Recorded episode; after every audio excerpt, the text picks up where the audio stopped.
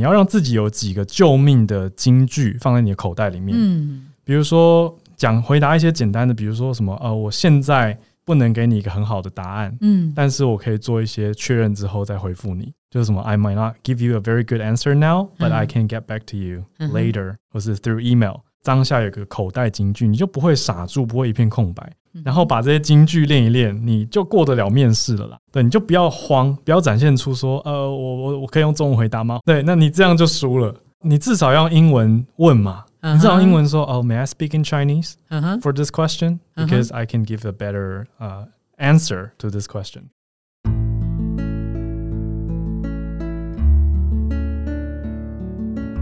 植牙诊所，帮你一生都精彩，从新鲜到退休。Hello，大家好，我是主持人 Pola。在第二季的毕业季呢，我们进入第一份工作的内容策展，我们会邀请职场前辈来为百业百工开箱，陪伴毕业生从校园进入职场，群体共创第一份工作指南。今天我们很荣幸邀请到英文口译专家 Howard 来担任今天的来宾。Hello。嗨，Paula，大家好。Howard 啊，又有一个这个称号叫做“会走路的翻译机”。那他同时也是呃全球串联早安新闻 Podcast 的主持人之一。那 Howard 过去呃超过十年的工作经验，大部分都是跟语文相关哦，当过口译啊，当过补习班老师，也当过企业内训的讲师。那也在金马影展跟外交部等等非常重要的场合来做过呃英文的翻译跟口译。所以今天的这一集啊，我们想要谈的是如何准备一份出色的英文求职简报。好，这边要请 Howard 来跟大家分享一下。我先说明一下这个呃背景，这个背景是我们。呃，模拟的一个题目好，是这样。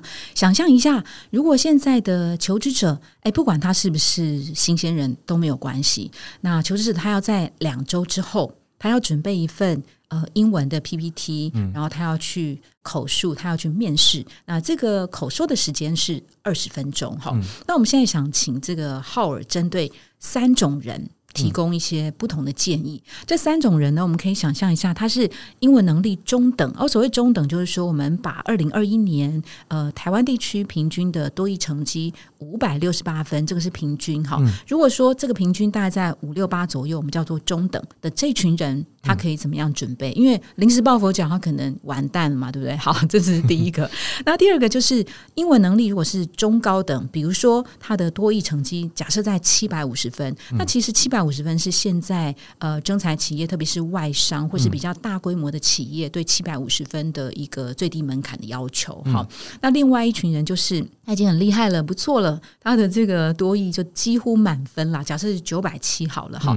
所以针对这三种人，他要在两周之后。准备一份用英文 PPT 去呃面试一个英文简报二十分钟，你觉得要怎么样来准备呢？他还有两周的时间这三种人的准备策略会非常的不同。哦。那最大宗的就是我们刚刚讲的平均嘛，好因为落在这个平均值大概五六百，或甚至四百到六百，我们抓这个区间好了。这是非常大的一个比例。那这样族群其实不用太过担心，因为你要做的事情是先把基本的架构啊准备好。嗯哼。因为我们讲面试要处理的有两大块，第一块就是我自己可以准备的，嗯。跟第二个是我准备不了的东西，叫做临时现场的抽考。对。那这个你就要抱着一个比较坦然的心态去嗯。面对了。嗯。只是在这个不能准备当中，还是有一些可以预先猜题的东西，我们可以来来谈哦。嗯那如果是往中高的，就七百五左右的这个族群，就相对你在前期的准备好一点。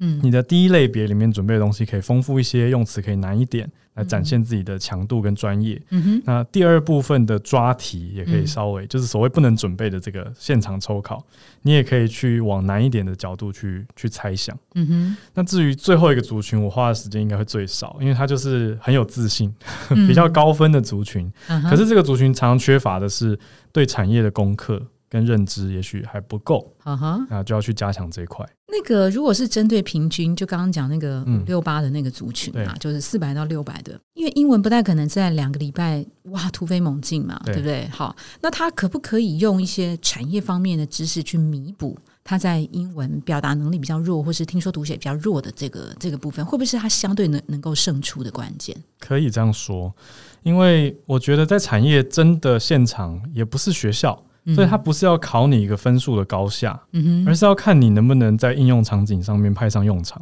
还是会直接当场傻掉。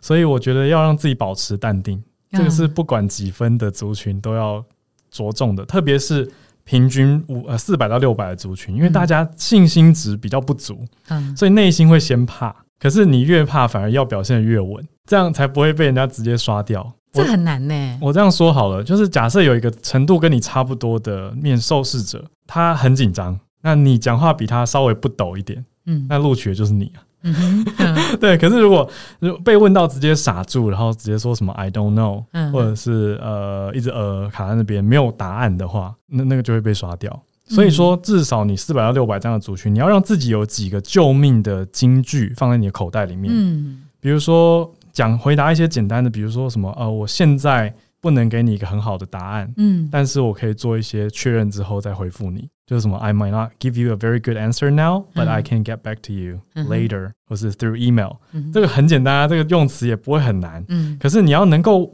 淡定的把这句话讲完，嗯。你就赢了。其实这个胜利没有大家想的那么复杂，所以你就是在家先把这种京剧练个几句，那你就是当下有个口袋金句，你就不会傻住，不会一片空白。嗯所以现在在收听的朋友就有福了，因为你现在在听，你知道哦，原来还可以准备这一招啊。是是，对啊，你去面试的时候你就不会呆掉，因为其实很多嗯面试都是看你现场有没有办法应对。反而我因为曾经推广过多益口说测验，嗯我可以很直接跟大家说，职场没有那么在乎你的口说考几分，甚至很多是不愿意采集口说测验的分数。嗯大家知道吗？多益的听力跟阅读是一个考试，口说可以单独考，然后口说写作又是一个考试，写作不能单独考。对，但是为什么大家愿意采集听力跟阅读，不来采集口说呢？因为他们都觉得我面试的时候直接问你，你答得出来就可以了。哦，我不要一个你口说好像考得很不错，结果来了也答得不好，你只是会考试的人。哦，他们不要是是是对，所以换一个角度，我们只要把 listening 跟 reading，就是阅读跟听力练得考得不错，嗯然后把这些金句练一练，你就过得了面试了啦。就是你让自己看起来是有信心的，然后能够回应，所以你不要害怕英文，我觉得这是一个很大的重点。那平常就要先有一些接触啊。那你就算就算只剩两个礼拜，你这两个礼拜都有再多听一点英文，嗯也都有帮助。那那个有没有一个情况是说，哎、这个人他被问到，他无法坦然，无法淡定，他就直接讲中文了，这个是不是一个大扣分？哦，是，因为既然已经进入到这个英文的情境嘛，对，对，你就不要慌，不要展现出说，呃，我我我可以用中文回答吗？或者我不知道，对，对，那你这样就输了。你至少要用英文问嘛，你至少用英文说，哦，May I speak in Chinese for this question because I can give a better 呃 answer to this question。如果用英文问这个，可不可以说中文？会不会也是个扣分？还是说没扣那么多？我觉得没扣那么多，至少我看起来是淡定的，知道我在干嘛的，而不是直接就是破功，然后直接哦承认说我不行。我觉得是两个很不同的层级啊。但这个淡定啊，好像很难训练他哦。当然，我如果今天我有口袋金句五句十句，我上场之前我就是被你的滚瓜烂熟，嗯不管怎么样，我起码是相对来讲比较淡定。对，但是有的时候，有的人还是会紧张嘛。你准备的东西越熟，你会越不紧张。是是，这个是经过科学实验证明，真的很有趣，很有趣，非常有趣的一个嗯实验。嗯就是到底这个所谓的 English confidence，、嗯英文的自信是哪来的？嗯我要大家去想一想好了，就是大家生活中有没有遇到那种英文其实很烂，可是很敢讲的人？哼，是哎、从船厂的老板其实很多这种人。哦，他们都超强的、这些人是为台湾早期开辟天下的人，他们都敢提着一卡皮箱出去，然后破英文在那边什么 you know I know，然后在那边嗯。讲那些有的没的，然后讲价钱，就谈合约、谈生意这些东西，他们有的是勇气啊。嗯哼，我反而觉得现在很多人缺的是这个，嗯。就你宁愿呃，我讲直接一点好了，就是一般人啊，他如果英文没那么好，至少你本职的东西要够好嘛。嗯嗯，就你熟这个产业，那你稍微把这个产业常用的这些关键字的英文也看一下，嗯哼，这样你就可以稍微卖弄一下。是是，因为我讲很实在的哦，给大家一点信心。台积电的工程师，大家心里面应该觉得说英文是英文不错的一群人吧？结果多少多一平均，他们平均应该考的也没有很差，可是我觉得他们实他们的他他们多一可能可以考个七百多，嗯哼，可是他们的实际口说实力可能是做落在四五百，哦，然后他们之间写的 email 都乱七八糟的。我这样会被台积电控。我有学生跟好朋友在里面上班，可是他们跟我分享的啊，就是他们给我看他们跟同事写的一些英文书信，都乱写。就是以我这个英文老师的角度，我会想要帮他们扣分。嗯，可是他们都可以沟通，我就后来半开玩笑说啊，这就叫工程师英文啦。就我也没必要去纠正他们这种错误的文法，或者是。主词不见了，动词没有变化，那种不完整的句子，可是他们都能够知道彼此在做什么，跟说什么，嗯，这就是职场上真实需要的沟通。OK，所以我倒不觉得大家要去追求多一满分，嗯嗯，我觉得大家应该要去想的是说，哎，我敢不敢用英文？是是，这是很多人害怕的事情。所以其实，在职场上，你敢用英文，你就已经赢很多人了。嗯嗯，所以你在那个面试的时候啊，就是如果他很清楚这个是一个英文的面试的话，不管怎么样，你就是绝对不要讲中文就对了。因为你要讲中文之前，你也先用英文去问他说：“我可不可以讲中文？”好，这是一个。然后他在表达他的英文口说能力的时候，文法句型不对，其实也没有关系，你就说就对了。对，因为这不是一个英文考试，是很多人会误会，以为他现在在考托福口说或雅思口说，会不会给一个分数？其实大家。面试官可能会给分数，可是给的不是你的英文能力的分数，而是你的职场应对，只是用英文当做一个工具的分数。就是第一个是职场应对，用英文看出来的职场应对；第二个是用英文沟通，说明你对那个产业的专业的程度。对，所以就算你英文不漂亮，文法错误百出，可是你该有的专有名词都有，都有抛出来，就显示出你的实力啦。就代表说，哎，你对产业是有概念的。当过什么职位，所以你懂这个行业需要讲什么东西。那平常都在沟通什么？是，那他们就会看出哦，你的专业在这里。OK。大家不是去应征英文老师啊？如果是应征英文老师，就完全是 another story，就是另外一件事情，那个标准就完全不一样。我我觉得在台湾教英文反而压力更大，因为台湾人对于英文老师的标准是要完美哦，要很厉害，对，文法不能错。对他如果不小心同一个句子里有 although 又有 but，就会被骂爆。哦，又有 because 又有 so，就会被骂说你这个不到地。对，反而对英文最严格的人是台湾人本人。哦，很有趣啊。对，可是，一一般人我觉得压力不用那么大，你就是不小心讲错，你也不用一直要更正。你的重点是在沟通。我都常跟我学生说，关键是那个 connection，不是 perfection。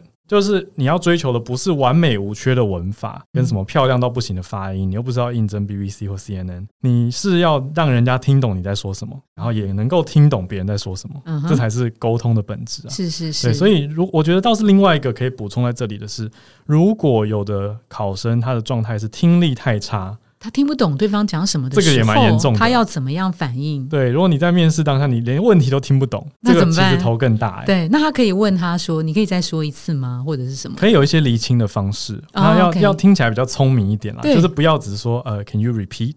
或者 Can you say that again？这个。技巧有点太低阶了，会不会马上看破手脚啊？那你说可以用沟通的方式？对，沟通的方式，比如说你一定有听懂一些些关键字，所以你可以说 "I want to make sure that we are on the same page"，就是要确保我们的认知一致。So are you saying？然后把你刚刚听到的几个关键字秀出来，然后确认一下说你听的是他问的吗？那其实这就是一种很有沟通意愿的展现，这个就已经很加分了。是，是你不是。硬着头皮假装有听懂问题，然后来一个牛头牛头不对马嘴，这个其实很扣分。面试官还要花三分钟听完你讲一个完全错误方向的答案，他们可能内心都会偷笑。那不如你先问说：“哎，我们现在在讨论这个东西，你我刚刚听到一些字啊，比如说我听到 A、B、C 三个 technical terms，那你讲的是这个吗？”然后他可以借机去跟你厘清啊，然后你也可以确认说哦，我没有答错方向，然后再来回答。然后借由你在问他那个问题的过程当中，其实也可以让他更了解你，好像是听得懂一些呃他想要的这个问题嘛，对不对？OK，所以这其实是默默的展现自己一部分的听力，又可以展现工作上的协调跟组织之间沟通的那种诚意。我觉得这两个都是对自己很加分的事情。这机会就是说，你再讲一次，你再说一次，这样。那个其实就会显得自己很很有责任感，因为如果对方题干刚好很长，嗯，然后你只是跟他说 “Can you say that again？” 难道他要再重复一遍一分钟的问题吗？其实对方会不乐意这样做，不耐烦。可能对方真的坏一点就跟你说 “No”，哦，就我不能重复给你听。可是你的问法如果是“哦，我刚听到这些这些，你是要做这个吗？”他可能就简单回答你说“哦，Yes”，然后再补充一点点东西，或者他跟你说呃，no actually，然后就跟你厘清说他们其实要的是什么什么什么，那你是给自己争取了听第二次的机会，是是，然后得到更多关键字当线索。那那个呃，我这边想问啊，因为我们刚刚有一个呃假设情境说，哎，这个是二十分钟嘛，哈，那这个二十分钟的话，Howard 会怎么建议？就是比如自我介绍大概三分钟、五分钟啊，还是它整个结构的配比？然后要不要有一个小小的收敛的结尾？那个大概的架构，那个 flow 会长什么样子？嗯，我会觉得要展现的重点，绝对主轴放在你秀出你做了多少功课，可是不要过度的喧宾夺主。什么叫喧宾夺主？就是说，有的人他会准备到他觉得我很了解这个公司了，然后会讲讲太多。可是你再怎么做功课，你很难做的比公司内部的人知道更多，所以会显得很愚昧啊！你就是万一看错方向，反而会献丑，或者你的资料来源如果有误的话，你讲出来的东西有错，那对方可能就会觉得说，哎。那你还花一堆篇幅在这上面，其实有点尴尬。稍微带到一点点可能还好，倒是要懂得取巧跟藏拙，就是说你比较擅长的东西可以多讲一点。就是稍微展现出说哦，我花了多少心力来做一个 research，就是我的功课嘛。然后也简单讲一下自己过往的经验，因为这样才有一个所谓的脉络。谦虚，然后先介绍我自己是谁，我过去待过相关产业，是做过什么事情，这可能可以占个五分钟至少。然后再来的主轴可能是有个十分钟，他可能就是他事前开给你的那个题目，对对，你要怎么样解决它你的？research 或解决他们企业开的题。你可以说，based on my past experience，过就我过去的经验来说，我会建议可以做 A、B、C 这种三个 solution。因为你也不要直接定论说我们一定要怎样怎样，因为其实你开主管其实是喜欢有选择的，就你不能把所有事情都做完啊。那你你要不要来当主管？对不对？你要让主管有发挥的空间，所以你要来讨论。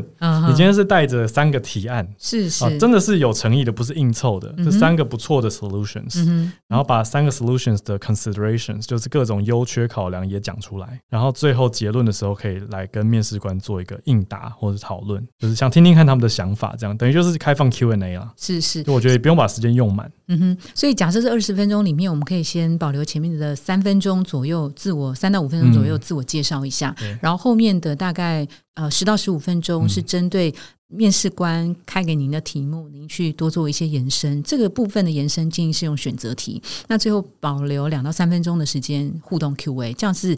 差不多架构比较稳当的一个 PPT 的结构，差不多的比重，我会觉得前面都可以再抓紧一点。啊，就时间抓短一点，因为实际实战的时候会紧张，语速会加快，然后也有可能会因为对方面试一整天，他面试很多人，他比较累，比较没耐心，然后也会希望你赶快进入重点。讲重点，我觉得这个是察言观色的。能力啦，是是是，就是哎，你看到今天面试官的状态好像有点不耐，那就要赶快跳到重点去不是哦，我准备了我就一定要讲完，这样有点不知变通。是是，那有没有我再多问一个？你刚刚有提到说，even 像是台积电里面的工程师，他们的英文的沟通能力，如果严格的来讲，就文法、拼字这些也也不那么的呃完美完美嘛哈。那平常上班族在能够把握。呃，训练英文的这个场合，一定也有很多人这样问你，对不对？就是你觉得最有效的方式，是不是就是 email 上面直接的用英文，或者口说的方面直接用英文的表达？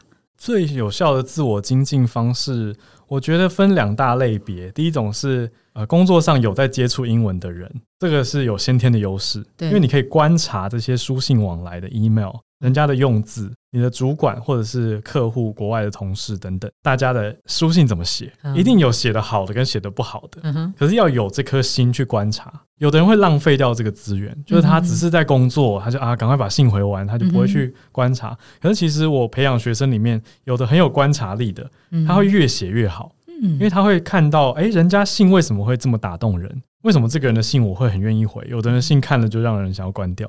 其实那个写作功力是有差别的。对，那你可以去观摩跟学习那些写得好的人嘛。对，那这个就可以帮你累积一些内心的英文资料库。对，可是很多的族群他们是没有这个，然后他平常就是必须要自己想办法接触英文哦，这个就先天上没有那么大的优势。环境上，而绝对还是可以的。是是。对，那另外一个族群更惨，就是他也很难去创造一个。刚刚我们讲的是书信跟阅读，可是没有讨论到口说。对，很多人跟我抱怨或者是分享他们的困境，就是说啊，工作上都不用讲英文，然后久了就觉得啊，以前出国念书或打工的英文口说能力都消退了。嗯，可是的确，因为你少讲，真的会没那么流畅。嗯哼，但这个是可以重新创造环境跟捡回来的。可是他最终还是回顾到自己有没有那颗心，就真的想的话，那个环境是可以创造的。是，然后透过网络找到语言交换的朋友，或参加一些学习型的组织，比如说演讲协会有一个非营利组织叫做 Toastmasters，在台湾是叫中华民国国际演讲协会，这都是很可以练习口说的。场域，或者是去参加一些外国人常常的组织的团体，运动团体啊，或什么桌游团。这个在网络上有一个社群叫做 Meet Up。那你平常其实它是一个休闲活动。假设你去爬山或看电影、打羽球，嗯，只是因为那里 Meet Up 上面都是老外纠团。所以你在那里很自然的会讲英文，那就有了口说环境啦。所以这其实我觉得是自己可以去打造的啦。那那个呃，如果他的自律性没那么高，或者是他的环境变化的比较快的时候，这个时候是不是他如果自己一个人在那边学，他可能比较容易半途而废或什么的？对，比如说，当然现在 podcast 有很多嘛，哦，这种是不是建议还是尽量找人跟人有实际互动、自然发生的场合，比较容易能够持续下去？其实不见得，我觉得是要了解自己哦，然后也要考量自己的生活作息是是。跟形态。嗯哼，像有的人他的通勤时间很长，那他其实很适合用收听的方式去接触学习资源。他可能就很适合是 podcast 的类型的学习，像是 Howard 现在就有推出一档这个，没错 没错，我的关键英语教师就很适合他们，真的蛮好听的。谢谢谢谢，对，因为他通勤时间长嘛，那他。听东西的时候又不见得有视觉能够学习或者辅助，那他就很适合去收集一些听力类的东西啊。那如果他通勤时间短，或他没有既有的这种收听习惯的话，我可以跟大家分享我自己这几年教学归纳出的一个小公式啊，就是动机减除阻碍等于行动。真的，我在思考，就是我要怎么去放大学生的 motivation，他那个动机一旦出现了，这个是很珍贵的，然后尽量去放大跟强化它。我通常会用学生的兴趣去帮助他，啊，就是结合语言学习跟他的兴趣，那他就会觉得学得很起劲嘛，学得很开心。可是出社会以后，大人的问题就是中间的那个阻碍场很大，比如说我要接小孩，我要做家事，我要照顾长辈，然后我那个时间疲累。感一增加，我可能就会大过于我的动机，那我就不会有行动。嗯嗯，所以我们要想办法去减少它的阻碍，就是让它越来越容易接触到这些学习的方式或资源。嗯那它就会最后减下来会是一个正的数值嘛？嗯那就会是它的行动。当然，行动不代表不保证结果哦。可是没有行动就没有结果。对，所以还是要先有 action。概念就是说，哎，要刺激大家的那个动机，然后减少他们的阻碍啦，那个 obstacle 要减掉。是是，所以这个动机当然有可能是兴趣，或者有可能是眼前的升官发财都有可能。你就是找到你要学的这个动机，它必须要够强烈，把它张扬到最大。没错。然后阻力当然就是把所有会阻碍你不想去做这件事情的事情能够降低。对对对对，好，OK，好。那今天这一题呀，我们从三种不同的这个。英文的能力，去给听众朋友们做一个建议。简单的来讲，如果您的英文能力是普通的话，当然，呃，可准备的，你当然多准备一些。那碰到。被问到一些没有办法回答的问题，你就坦然的面对，淡定的跟对方用英文的方式确认他的问题。然后最可行的是上场之前先准备几个救命金句，好，这个是可以随时掏出来用的哈。那当然，英文能力好的朋友们呢？他可以在产业的专业上面用字可以稍微再多深一些些，这对他们来讲是更有优势的哈。好，那这一题呢，如何准备一份出色的英文求职简报？我们就先跟 Howard 聊到这里，也谢谢他给大家的一些意见分享，谢谢，谢谢。如果您喜欢今天的内容，请给我们五颗星，并且留下好评。假如有更多的问题，欢迎到植牙诊所的网站来发问。特别想听什么主题，请点击节目资讯栏的连结投稿给我们，也邀请您订阅追踪，掌握最新的内容。我们下次见喽！